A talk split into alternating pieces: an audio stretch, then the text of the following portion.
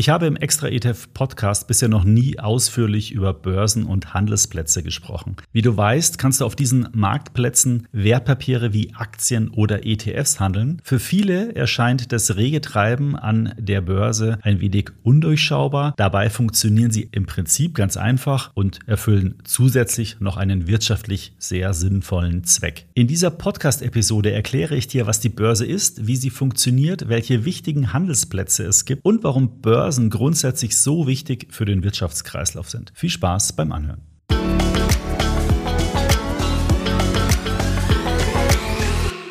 So, wie du aus dem Intro schon erfahren hast, geht es heute um das Thema Börsen und Börsenplätze. Bevor wir aber ins Thema einsteigen, da hätte ich noch eine Bitte an dich. Und zwar, du kennst ja unseren YouTube-Kanal Extra ETF. Auf diesem Kanal veröffentliche ich auch einmal in der Woche bisher ein spannendes und lehrreiches Video zum Thema Geldanlage mit ETFs und ich lade mir dort auch immer wieder mal interessante Gäste zum Talk ein, zum Beispiel Dr. Gerd Kommer in der letzten Episode. Aktuell kratzt kratzen wir an der Abonnentenmarke von 20.000 und jetzt wäre es natürlich super, wenn du mich unterstützen könntest und den Kanal einmal aufrufst und ein Abo für den Kanal da lässt, weil das natürlich dann den Algorithmus triggert und wir so noch mehr Leute dazu bewegen können, unsere Videos anzuschauen. Das würde mich persönlich sehr freuen, denn da steckt ja auch eine ganze Menge Arbeit drin. Also, wenn dir der Extra ETF Podcast gefällt, dann schau bitte auch auf meinem YouTube-Kanal Extra ETF vorbei, abonniere ihn, kommentiere und freue dich über über die nächsten Videos, die wir dort auf dem Kanal noch veröffentlichen werden. So, nun zurück aber ins Thema Börsen und Börsenplätze. Und das ist eigentlich auch ganz lustig. Ich habe jetzt über 155 Podcast-Folgen hier gemacht und ich habe in noch keiner einzigen ausführlich über dieses Thema Börse gesprochen. Dabei kann man ja ohne Börse gar keine ETFs oder auch Aktien handeln und deswegen schauen wir uns das Thema heute mal etwas näher im Detail an. Und zum Start sollten wir natürlich einmal mit einer Definition beginnen. Was ist denn eigentlich eine Börse? Das ist einfach gesagt ein Ort, an dem etwas gekauft oder verkauft werden kann. An einer Wertpapierbörse werden Aktien oder Anleihen oder auch ETFs gehandelt. Es gibt aber auch andere Börsen, zum Beispiel die Strombörsen oder die Warenterminbörsen, an denen eben Strom oder Kupfer oder auch Orangensaft oder Öl oder sonstige Themen gehandelt werden. In der Regel wird aber mit dem Begriff Börse der Handelsplatz für Aktien und andere Wertpapiere gemeint. Warum sind jetzt Börsen so wichtig? Wenn man sich mit diesem Thema beschäftigt, dann muss man erstmal ganz weit zurück in die Vergangenheit gehen, denn im Mittelalter tauschten die ersten Händler Waren häufig gegen einen Wechsel ein. Ein Wechsel ist ein Schuldschein, also eine schriftliche Erklärung von einem Schuldner, dem Inhaber des Wechsels eine bestimmte Summe zu bezahlen. Und dafür hat er eben dann die Ware bekommen. Da diese Schuldscheine nicht an eine Person gebunden war, aber natürlich trotzdem einen Wert verbrieft haben, konnte der Besitzer von so einem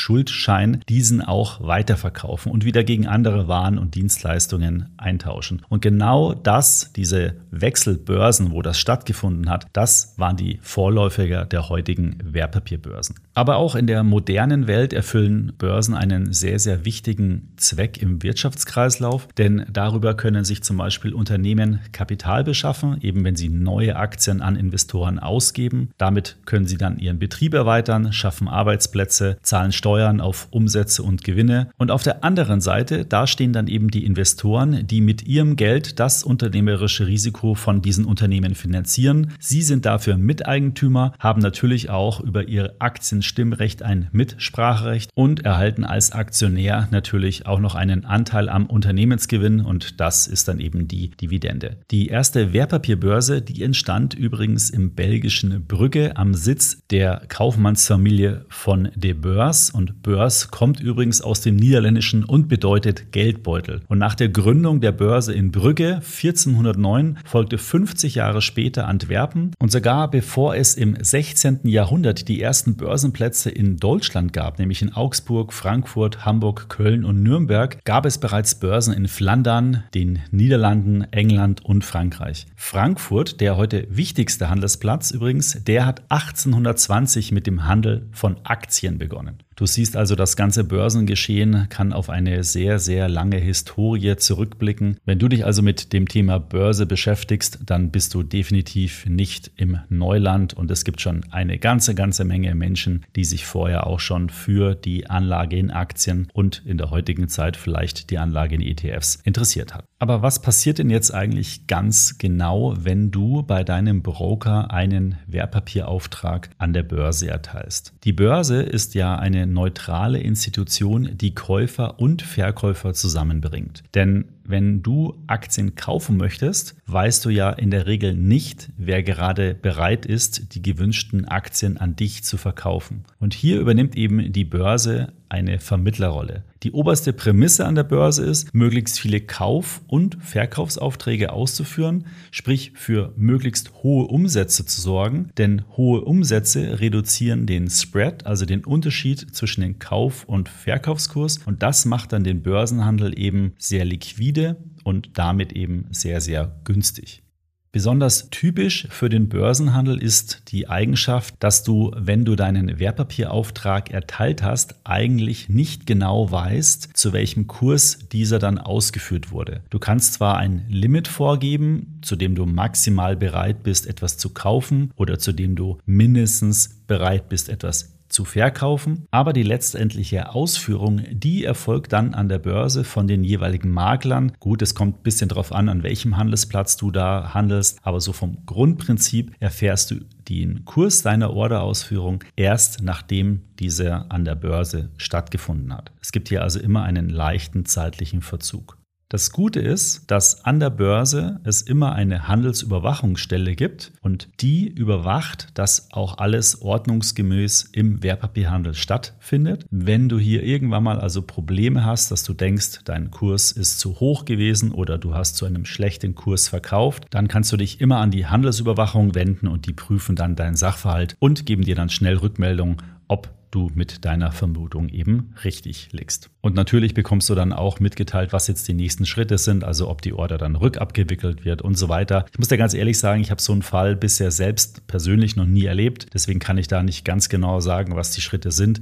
Aber letztendlich ist es ja gut zu wissen, dass eine neutrale Stelle an der Börse dafür verantwortlich ist, zu prüfen, ob eben an der Börse, an dem Marktplatz alles mit rechten Dingen zugeht. Das ist übrigens auch einer der Vorteile, die der Börsenhandel mit sich bringt. Denn wenn du außerbörslich oder im Direkthandel handelst, dann ist immer die Frage, ob es hier auch eine Handelsüberwachung gibt oder wie das genau geprüft wird. Dazu komme ich aber gleich nochmal. So, welche Börsenformen gibt es nun in Deutschland? Es gibt im Prinzip nur noch fünf zentrale Börsenplätze im herkömmlichen Sinne. Also hier spricht man ja von den Regionalbörsen oder Parkettbörsen und das ist eben dann Stuttgart, Frankfurt, Hamburg, Berlin oder München. Und zusätzlich zu diesen Regionalbörsen gab es dann auch im Verbreitung des Internets und der Digitalisierung verschiedene elektronische Handelssysteme. Das ist natürlich Xetra, das vollelektronische Handelssystem der deutschen Börse, aber auch andere elektronische Handelssysteme wie TradeGate, LS Exchange oder GetEx die dann die Regionalbörsen erst ergänzt haben, aber mittlerweile, weil gerade die Neobroker und Direktbanken hier immer sehr stark auf diese elektronischen Handelsplätze setzen. Ich hatte es vorhin auch schon erwähnt, neben diesen ganzen Parkett- und elektronischen Handelssystemen gibt es auch noch Devisen- und Waren- und Terminbörsen. Also es gibt beispielsweise die Eurex, die European Exchange in Eschborn. Die ist eine der weltweit größten Terminbörsen für Finanzderivate, also sogenannte Futures und Optionen. Und es gibt auch noch die European Energy Exchange in Leipzig. Das ist die führende Energiebörse in Europa. So, und dann hatte ich ja schon ganz kurz erwähnt, dass Direkthandel oder außerbörslicher Handel immer mit einer gewissen Vorsicht zu genießen ist. Viele Banken und Online-Broker bieten den Direkthandel an. Das sind bekannte Handelsplätze, beispielsweise TradeGate, LS Exchange oder auch GetEx. Und die werden eben von Privatanlegern oft genutzt. Hier ist es so, dass du eben deinen Börsenauftrag nicht an einer Börse platzierst, sondern du stellst sozusagen eine Anfrage. Ich wäre jetzt bereit, etwas zu kaufen kaufen, welchen Kurs kann ich denn bekommen? Dann zeigt dir ein Makler den entsprechenden Kurs an und du kannst dann innerhalb von ein paar Sekunden entscheiden, ob du zu diesem Kurs handeln willst oder nicht. Das hat den Vorteil für dich, dass du, sobald du sagst, ja, ich möchte handeln, du dann auch die Stücke sofort gekauft hast, hat aber den Nachteil, dass du natürlich auf die Preisstellung von diesem Makler angewiesen bist und die Preisfindung dann eben nicht mehr an der Börse zwischen allen stattfindet, sondern nur noch zwischen dir und dem Makler. Und natürlich hat der Makler immer einen Informationsvorsprung und hier musst du also genau gucken, wenn dir ein Kurs genannt wird, ob der dem aktuellen Marktniveau wirklich entspricht. Das muss nicht immer schlecht sein, aber du solltest auf jeden Fall dich vorab informieren, wo der Kurs gerade steht und erst dann handeln, wenn du auch wirklich bereit bist und wenn du das wirklich geprüft hast.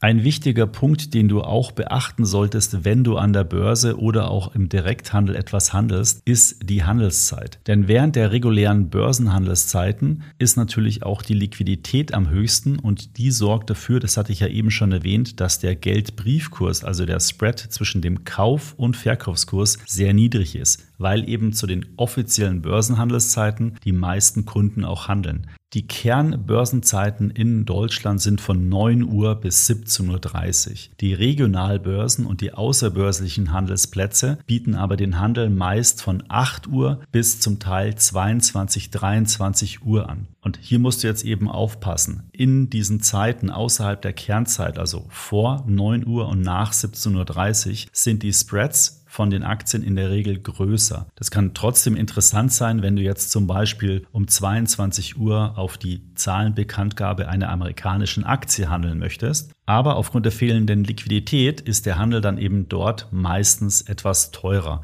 Das ist wichtig, dass du das weißt. Wenn du deine Order erteilst, vor und nachbörslich, musst du dich einfach auf höhere Spreads einstellen muss aber trotzdem nicht unbedingt schlecht sein, denn vielleicht hast du ja gerade eine gute Gelegenheit erwischt bei dem Kurs und ein illiquider Markt sorgt natürlich auch dazu, dass vielleicht manchmal Preise zu günstig sind. Das heißt, es kann sich also auch unter dem Aspekt lohnen, mal außerbörslich zu handeln. Aber ganz grundsätzlich musst du dir merken, von 9 bis 17.30 Uhr, das sind die Kernhandelszeiten in Deutschland. Am besten handelst du zu diesen Zeiten. Und vielleicht noch kurz eine Ergänzung zu dem Thema wann solltest du ETFs handeln. Hier kommt es dann ein bisschen drauf an, was für einen ETF du handeln willst. Denn einen ETF, der zum Beispiel sehr USA-lastig ist, den lohnt es sich erst ab 15.30 Uhr zu handeln, wenn dann auch der amerikanische Aktienmarkt offen hat. Wenn du einen ETF hast, der asienlastig ist, dann macht es Sinn, den vielleicht gleich in der Früh zu handeln, weil dann eben noch die asiatischen Märkte in der Nachhandelsphase sind und du dann eben dort eine höhere Liquidität hast. Also auch hier kannst du deine ETF-Geldanlage ein bisschen steuern und auf die jeweiligen Handelszeiten der jeweiligen lokalen Börsen ausrichten. So fassen wir nochmal kurz zusammen. Die Börsen erfüllen eine sehr wichtige Funktion für die Wirtschaft, denn sie sorgen dafür, dass sich Investoren und Unternehmen treffen können dort und damit Unternehmen eben Investitionen finanzieren können. Auf der anderen Seite können Investoren Geld investieren, können damit eine Rendite erzielen und erhalten im Erfolgsfall auch noch eine Dividende.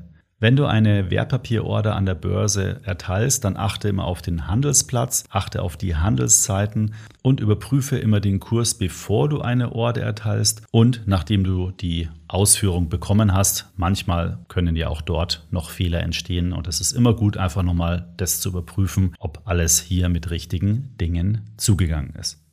So, das waren alle relevanten Fragen zum Thema Börse. Ich hoffe, dir hat der Podcast gefallen. Wenn ja, dann bewerte ihn bitte in der Apple Podcast App oder bei Spotify, würde mich sehr freuen. Dann möchte ich noch mal ganz kurz auf meinen YouTube-Kanal hinweisen, den Extra ETF YouTube-Kanal. Dort findest du auch noch mal spannende Talks, ganz aktuell mit Dr. Gerd Kommer und mit Christian Röhl. Wenn dich das interessiert, solltest du da unbedingt mal vorbeischauen. Und wenn du mein Gesicht auch mal live sehen willst, dann kann ich dir das natürlich auch sehr empfehlen. Bis zum nächsten nächsten Podcast. Ciao.